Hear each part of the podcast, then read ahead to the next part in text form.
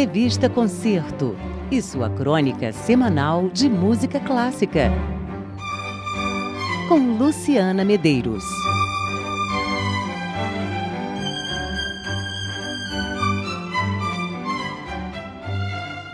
Boa noite, Sidney. Boa noite aos ouvintes do Antena MEC. Então, nossa agenda Revista Concerto continua em clima de Natal. A Orquestra Sinfônica Brasileira encerra a temporada 2019 na terça que vem, dia 17 às 8 da noite, no Teatro Riachuelo, que fica ali no passeio.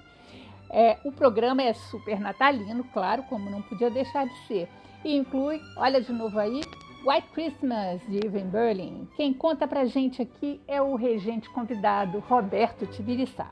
A Orquestra Sinfônica Brasileira é composta por excelentes músicos e a maior prova é essa nesse concerto agora dia 17 às 20 horas no Teatro Riachuelo, onde é, executará um, dois desses músicos maravilhosos. A Emília, que é o primeiro violoncelo, vai executar o Andante para Cordas de Tchaikovsky. E o Márcio, que é o nosso primeiro clarinete, que vai tocar o lindo concerto para clarinete de Mozart. O restante do programa são obras que eu orquestrei há muitos anos atrás uh, referentes ao Natal. Nós vamos ter o Natal Branco, White Christmas, de Iver Berlin. Depois, uma de, talvez que seja a única canção de Natal brasileira, que chama Noite Azul, que foi composta pelos dois compositores, Caldas e Cavalcante. É uma música muito bonita, tem uma letra muito bonita. E a outra é uma suíte de Natal que eu fiz há muitos anos para uma, orquestra pequena que era do Instituto Bacarelli, em São Paulo. E depois o maestro Eleazar ouviu isso aí em concerto e falou: Puxa, por que, que você não escreve isso para a OSESP? Aí eu fiz uma grande orquestração então para a OSESP naquela ocasião. E isso foi nos anos final dos anos 70, começo de 80, mais de 30 anos atrás. Mas acabou ficando interessante. Hoje é tocado aqui pelo Brasil inteiro, até fora daqui. E é uma, é uma seleção de músicas natalinas que eu fiz então uma grande suíte sinfônica. Então eu espero que vocês gostem e aí vai o nosso, nosso concerto de Natal, comemorando esse final de ano e desejando a todos vocês um feliz 2020. Um beijo a todos. Esse foi Roberto Tibiriçá, nosso querido regente convidado da USB, falando do concerto que terça que vem encerra a temporada da orquestra no Teatro Riachuelo, às 8 da noite. Já a Sinfônica Nacional da UF dá início às comemorações dos 60 anos de fundação da universidade agora em 2020. Pois é, a Universidade Federal Fluminense foi fundada em 1960 e é hoje uma das mais importantes instituições de ensino superior do Brasil. A USN se estabeleceu na UF vinda da Rádio MEC, pois é, a orquestra da Rádio MEC se transformou na Sinfônica Nacional da UF. Esse concerto que acontece na Sala Cecília Meirelles nesse domingo às 11 da manhã e também na quinta-feira, 18 de dezembro, às 7h30 da noite, no Cine Arte UF, em Caraí, marca também a despedida de Tobias Folkman do posto de principal regente convidado, um trabalho brilhante em conjunto com os músicos da orquestra desde 2016. O programa tem uma seleção de áreas famosas de Verdi e Carlos Gomes na voz da soprano Ludmila Bauerfeld.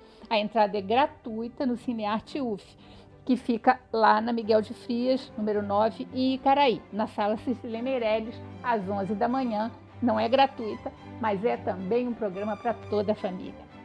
E na sala esse sábado tem Messias de Handel e Glória de Vivaldi com a Orquestra Jovem do Rio de Janeiro e o coro da Associação de Canto Coral.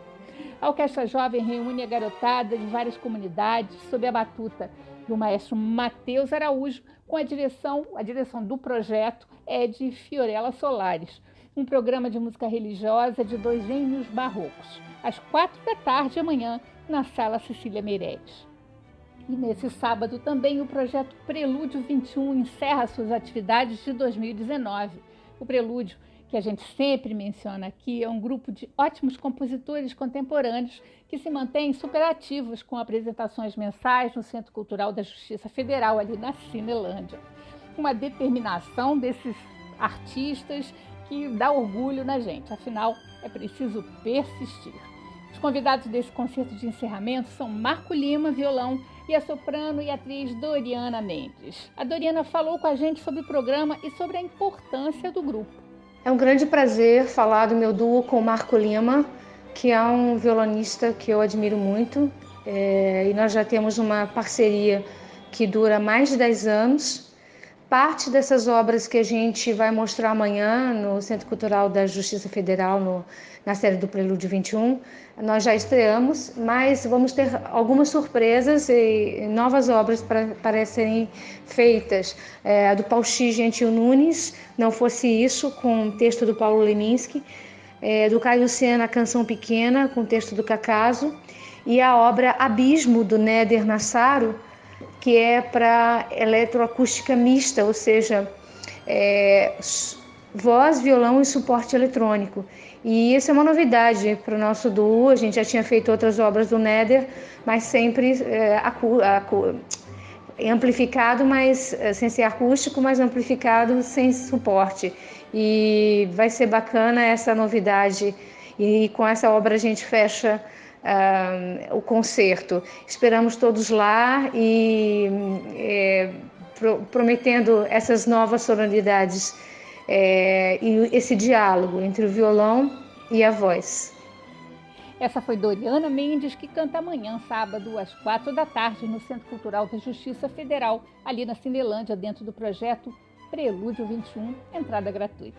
E a gente fica por aqui, lembrando que o site da Concerto, www.concerto.com.br, tem programação e notícias da área da música e da ópera.